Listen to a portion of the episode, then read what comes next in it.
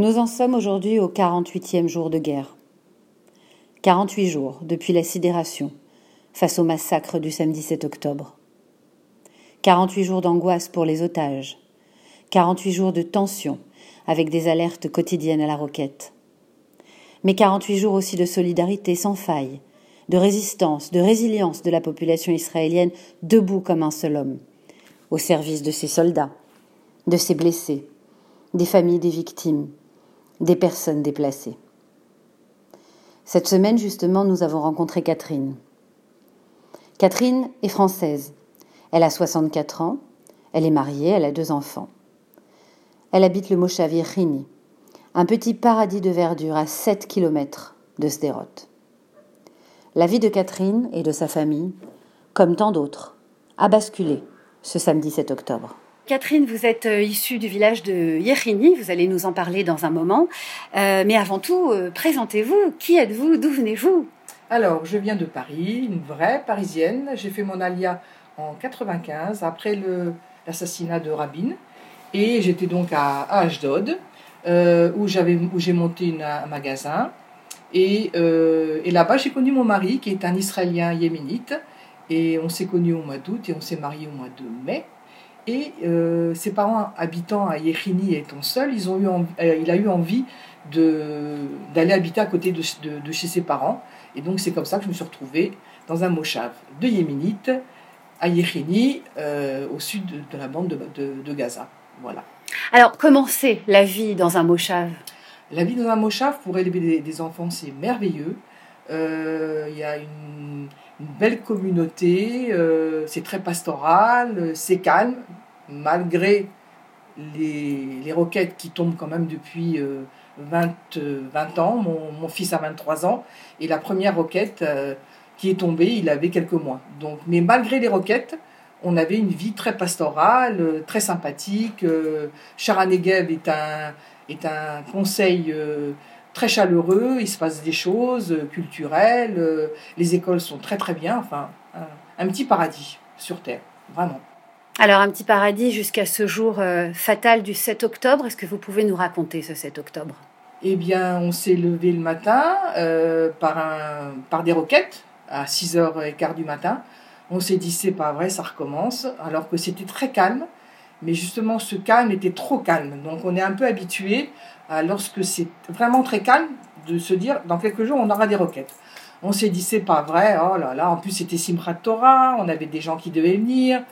On, bon, on n'était pas très content et puis on a entendu des, des bruits bizarres de mitraillettes.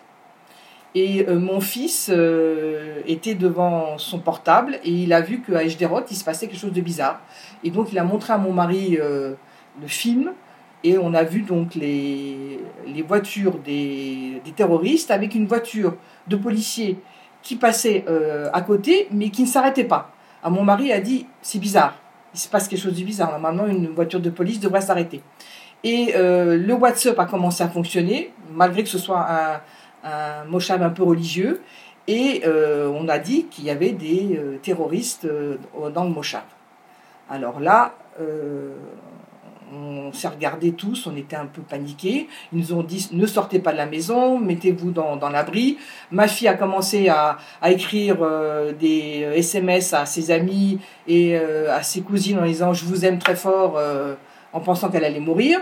mon mari était là avec sa, son portable en train de regarder dans les caméras s'il n'y avait pas des s'il avait pas des, terroristes, mais, mais on ne savait pas encore combien de terroristes il y avait. Euh, on a su une heure après que deux cousins de mon mari avaient été blessés, mais on ne savait pas qu'ils étaient morts. Et petit à petit, on a commencé à avoir des informations, mais on était un peu dans une espèce de, brouillard comme ça. Et euh, on ne savait pas trop ce qui se passait. Et bon, on, se mettait dans l'abri, on ressortait, on se mettait dans l'abri. En plus, il y avait des roquettes tout le temps. C'était horrible. Et, euh, et, mon mari a dit on ne peut pas rester comme ça. a, on a su qu'il y avait un voisin qui avait trois enfants et chacun était armé. Donc on a appelé, on a dit à un des enfants de, qui a 23 ans de venir et de nous, de nous, de nous défendre. Donc il nous a suivis tout le temps. On était tout le temps avec lui dans, dans, la maison avec, euh, avec euh, l'arme. Et en plus, j'ai ma belle-mère qui, habite à côté, qui était toute seule avec sa fille. Il fallait qu'on aille la voir. pour voir, parce que bon, c'est quelqu'un qui a, qui a 91 ans, et donc il fallait aller la voir. Donc il nous suivait avec le, avec le, pistolet, et, euh, et on ne savait pas trop ce qui se passait. Plus, et puis plus ça allait, plus on entendait, ben, il y a un autre mort, et puis il y a encore un autre mort. Et euh, on s'est dit, euh, oh là là, là ça va pas du tout, du tout, du tout. Et on était complètement paniqués. Et, l'armée, bon, on l'a pas vu malheureusement. On n'a pas vu l'armée. On n'a rien vu du tout. On a vu l'armée à peut-être à 15 heures. On a commencé à voir des soldats. Alors après, on a su que tout s'était passé au début du Moshav, que, le, portail était fermé. Donc heureusement que c'est un Moshav religieux, parce que sinon, ils étaient là avec la, grosse voiture, avec tout, tout l'arsenal, ils auraient fait un carnage dans, le Moshav, encore plus que, que ce qu'il y a eu malheureusement euh, avec un jeune de, de, 18 ans qui a été tué à bout portant. Enfin bon, euh, tout ça, on l'a su après, mais ça a été la panique. Et après, donc, vers 17h, quand on a vu qu'il y avait l'armée, euh, comme à la maison, nous n'avons pas de, de comment s'appelle de, de, rideau de fer ni rien du tout. C'est une maison qui est ouverte. On s'est dit on va aller dormir chez le voisin qui lui euh, est policier premièrement et mm. en plus il a des, caméras partout et il a des, des, des, rideaux de fer etc. On a été chez lui avec les matelas, avec les couettes, avec les oreillers on s'est dit, on vient dormir. Il a dit, vous pouvez venir dormir, mais moi, mais moi, mais moi, je pars.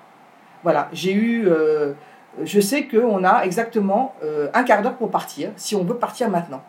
Alors on s'est regardé, on a dit, bon, on s'en va. Donc euh, ma fille m'a dit, maman, tu as 10 minutes pour faire un sac. Donc j'ai fait un sac, je sais même pas ce que j'ai mis dedans. Et on a pris notre chienne, on a pris, voilà, on est, tous partis ensemble. Et avec la peur au ventre, euh, à 150 km à l'heure. Euh, quand on est arrivé à Betkama, on a commencé un peu à, souffler. Et bon, on a roulé, roulé, roulé. Et puis tout d'un coup, sur euh, la, route 6, une alarme. Il a fallu qu'on se descende de la voiture et qu'on se mette à, plat ventre. C'était un peu trop pour nous là. Là, c'était. voilà, et on est arrivé chez ma, chez ma belle-sœur. Il paraît qu'on était des, des zombies. Hmm. Voilà. Et on est resté une semaine chez ma, chez ma belle-sœur. Mais ça a été, euh, c'est un film. Voilà. Euh, je pense que euh, on s'est vraiment rendu compte de ce qui s'était passé quand on nous a raconté et quand on a vu les films.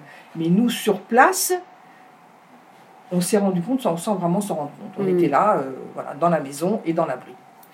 Et, et, alors, depuis ce 7 octobre, où vivez-vous? Comment ça se passe? Alors, on, a, on a été une semaine chez ma belle-sœur. Et euh, mon mari n'avait pas du tout envie d'aller à l'hôtel, parce que bon, d'être à l'hôtel avec euh, toutes les personnes, de voir toujours les mêmes gens, etc., on n'avait pas très envie. Et j'ai parlé par hasard à mon, à mon neveu, qui, qui travaille dans une compagnie euh, américaine, et je, je, lui ai dit, écoute, on cherche un appartement, donc si jamais tu t'entends parler. Il m'a dit, ok, Tati, je vais, je vais voir. Trois heures après, il m'appelle, il me dit voilà, il y a un employé qui est en Amérique et qui ne veut pas revenir pour l'instant à cause de la guerre. Donc, il y a un appartement à Tel Aviv. Est-ce que tu veux? Je dis évidemment.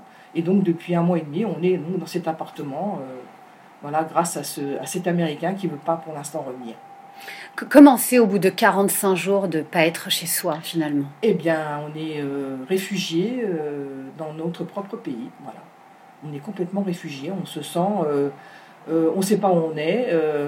Nous, euh, nous, ça nous a pris euh, bien trois semaines pour pouvoir euh, avoir une vie à peu près normale, un quotidien de guerre à peu près normal, hmm. mais on avait goût à rien, on avait envie de rien.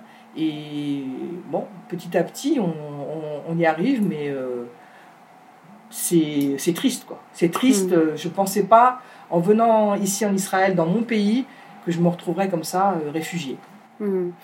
À Yerini, vous avez combien de secondes pour vous mettre à l'abri quand une, une alerte sonne? On a exactement 15 secondes. Comme à Sderot, donc Pareil. Oui, c'est ça. C'est pareil. Et qu'est-ce que ça fait d'avoir des alertes? Parce que, hélas, il y a eu aussi des alertes dans le centre du pays et Tel Aviv, où là, nous avons une minute trente. Est-ce que vous avez été euh, euh, désorienté au début? Comment ça se passe quand il y a une alerte et qu'on est à Tel Aviv, alors qu'on est habitué à, à réagir en 15 secondes? Bah, c'est une promenade de santé. Hein. Euh, une minute et demie pour pouvoir aller euh, dans, dans l'abri. On n'est pas du tout paniqué. Hein. Pas du tout. mais en revanche, j'aime pas du tout le bruit de l'alarme. Je préfère encore Tseva Adon. Parce que c'est pas le même C'est pas la même chose. à, à Yechini, à Jderot et dans, dans le sud, c'est Tseva Adon, Tseva Adon. Ici, l'alarme nous fait plus sauter que le Tseva Adon. peut-être parce que ça fait 23 ans qu'on est habitué à Tseva hmm. Donc, mais sinon, bon, on, est, on est tranquille parce qu'on sait qu'on a une minute et demie, c'est énorme. Votre plus grande envie, c'est de rentrer chez vous aujourd'hui? Euh, Oui, euh, bien sûr.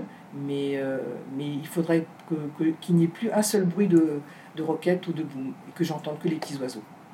Parce que je, je, je, ne peux plus. Ça fait 23 ans qu'on vit comme ça. Alors, c'est un paradis. on s'est baladé à Berry. C'est une merveille. On a fait du vélo avec mes enfants à Berry. C'est extraordinaire enfin, tous ces kibbutz, c'est tout, tout vraiment, c'est une très très belle région.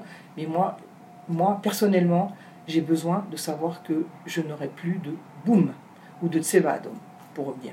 Donc pour l'instant, je ne suis pas du tout prête à revenir. C'était le récit de Catherine, témoin des atrocités commises par les terroristes du Hamas samedi 7 octobre en Israël. L'émotion de Catherine est palpable, comme celle de tous ceux qui nous racontent ces heures tragiques qu'ils ont vécues. Ils sont des dizaines de milliers à avoir quitté ainsi brutalement leur domicile, n'emportant avec eux qu'un petit sac, quelques vêtements, des affaires de toilette, presque rien. Ils sont aujourd'hui hébergés chez des proches, dans des appartements saisonniers ou des hôtels, attendant avec fébrilité l'annonce des jours meilleurs et la possibilité, enfin, de rentrer chez eux. C'était Céline Corsia pour Radio RCJ.